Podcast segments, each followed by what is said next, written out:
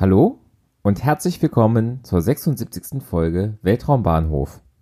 Heute geht es um den Start einer Langer Marsch 4C am 29. Januar 2021. Sie trug drei Yaogen 31-2 Satelliten in einen knapp 1100 Kilometer hohen Erdorbit. Diese immer in Dreierkonstellationen gestarteten Satelliten sind sehr wahrscheinlich militärische Meeresbeobachtungssatelliten der Start erfolgte am 29. Januar 2021 um 4:47 Uhr Weltzeit bzw. um 12:47 Uhr Ortszeit vom Jiuquan Satellite Launch Center in der Wüste Gobi in China. Hier startete bereits 1970 der erste chinesische Satellit.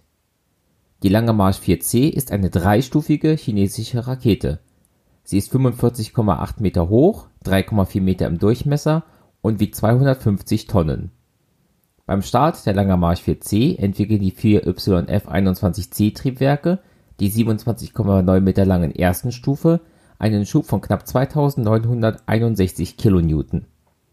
Dabei verbrennen sie 182 Tonnen Distickstofftetroxid und unsymmetrisches Dimethylhydrazin, kurz N2O4 und UDMH. Die zweite 10,9 Meter lange Stufe verbrennt mit einem YF-24C-Triebwerk 52,7 Tonnen N2O4 und UDMH. Die dritte Stufe hat eine Länge von 14,8 Metern und einen Durchmesser von 2,9 Metern. Ihre zwei YF-40A-Triebwerke verbrennen 14 Tonnen N2O4 und UDMH und erzeugen 101 kN Schub. Dies war der siebte Start einer Orbitalrakete im Jahr 2021 und auch der zweite aus China und der erste der Langer Marsch 4C für dieses Jahr.